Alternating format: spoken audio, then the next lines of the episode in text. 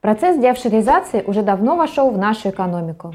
Закон о контролируемых иностранных компаниях, концепция фактического права на доход, автоматический обмен информацией. Число публикаций на эти темы превышает несколько тысяч. В 2020 году правительство Российской Федерации уверенно продолжает свою политику. Налоговые соглашения было решено пересмотреть, а существующие ставки повысить. Начали с Кипра, затем пришли к Мальте, и на десерт остался Люксембург. Все соглашения были пересмотрены по одному сценарию.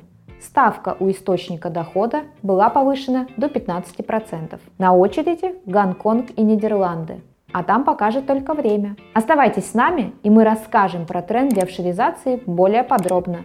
А в конце ответим на ваши комментарии, которые вы задавали под другими нашими видео.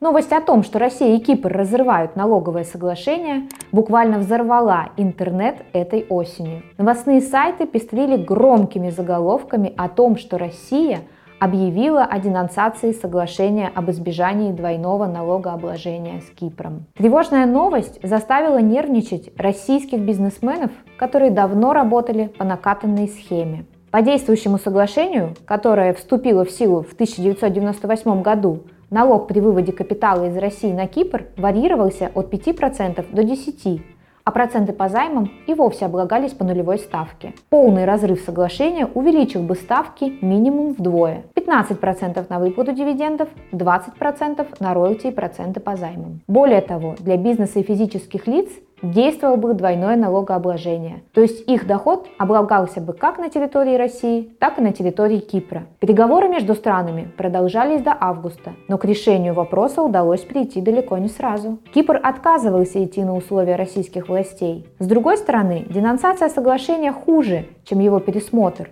Поэтому сторонам удалось достичь компромисса и договориться об изменении основных налоговых ставок. После подписания протокола о внесении изменений в действующее соглашение ставка налогового источника в отношении выплаты дивидендов и процентов по займам выросла до 15%.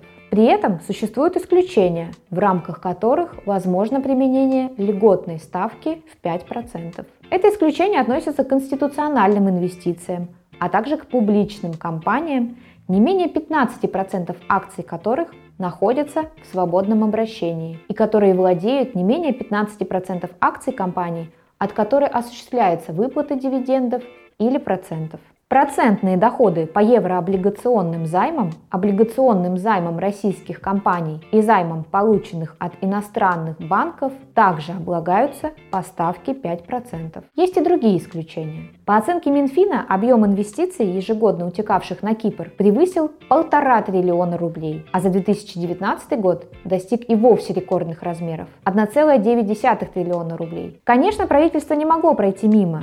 И теперь после повышения ставок налогового источника Минфин ожидает пополнить бюджет государства на 130 миллиардов рублей. При этом такие поступления будут поступать ежегодно. Целью пересмотра соглашений является не только пополнение бюджета, но и популяризация специальных административных районов России, куда можно перевести международную компанию путем редомицеляции. Создание специальных административных районов, или как их еще называют, русских офшоров, островов Русский и Октябрьский, не вызвало бурного интереса со стороны владельцев иностранных компаний. И даже спустя три года после их создания на острове Русский, к примеру, числится всего два резидента, а на Октябрьском 28. Но в сентябре 2020 года Минэкономразвития России разработал законопроект – который направлен на повышение привлекательности специальных административных районов путем возможности создания международных фондов. Сложно спрогнозировать потенциальный рост интереса международных компаний к русским офшорам, но текущие изменения, на наш взгляд,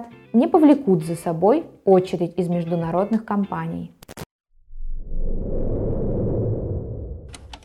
Несмотря на то, что Кипр на протяжении более 10 лет являлся наиболее популярной транзитной юрисдикцией для российских бизнесменов, процесс деофшоризации запустил развитие и других европейских стран, которые предлагают благоприятный налоговый режим и все необходимые условия для развития бизнеса на международном уровне. Еще одним ударом по привлекательности Кипра стала отмена золотых паспортов. С 1 ноября власти Кипра отменили программу золотых паспортов из-за громкого скандала. Инвестиционная программа предлагала гражданам других стран приобрести недвижимость на Кипре и взамен получить паспорт. Аналогичных программ в других европейских странах на сегодняшний день не существует. Однако, как позже удалось выяснить, программой могли воспользоваться недобросовестные заявители, которые не только не соответствовали требованиям программы, но и могли приобрести недвижимость на грязные деньги. Среди обладателей золотых паспортов значится по меньшей мере 39 российских граждан. 26 золотых паспортов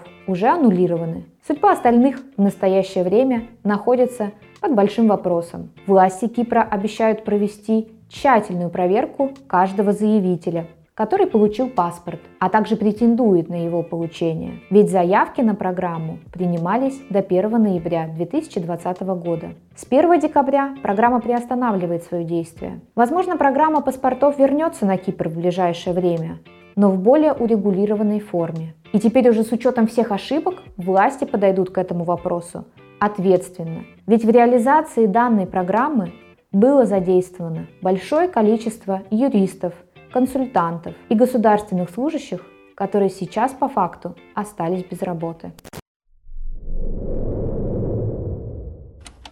Несмотря на все сказанное выше, мы не считаем, что юрисдикция Кипра полностью утратила свою привлекательность как для бизнеса, так и для иностранных инвесторов, желающих получить вид на жительство, право постоянного места жительства или гражданство в Европе. Хотите узнать больше по теме? Свяжитесь с нами. Мы проконсультируем вас более подробно. Наши контакты есть в описании к этому видео. А теперь переходим к разбору комментариев подписчиков.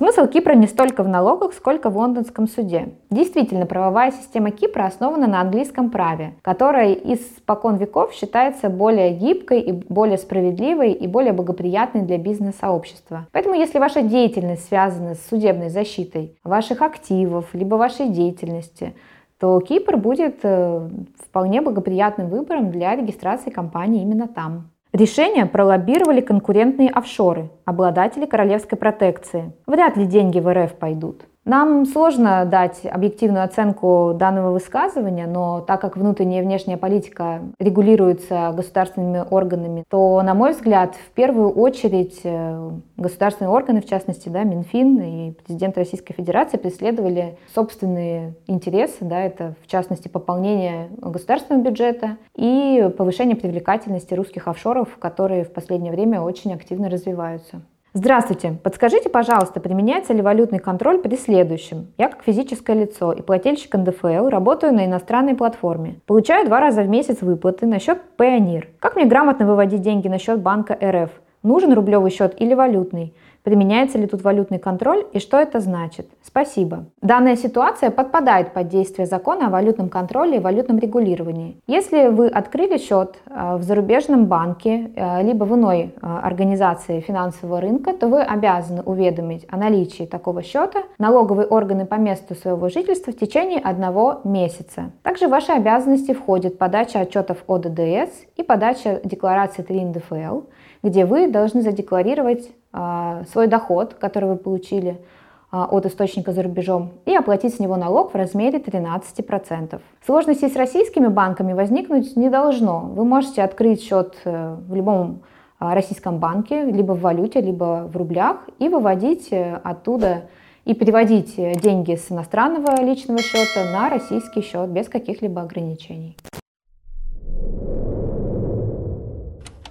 Большое спасибо за внимание, подписывайтесь на наш канал, ставьте лайки, задавайте вопросы и до новых встреч!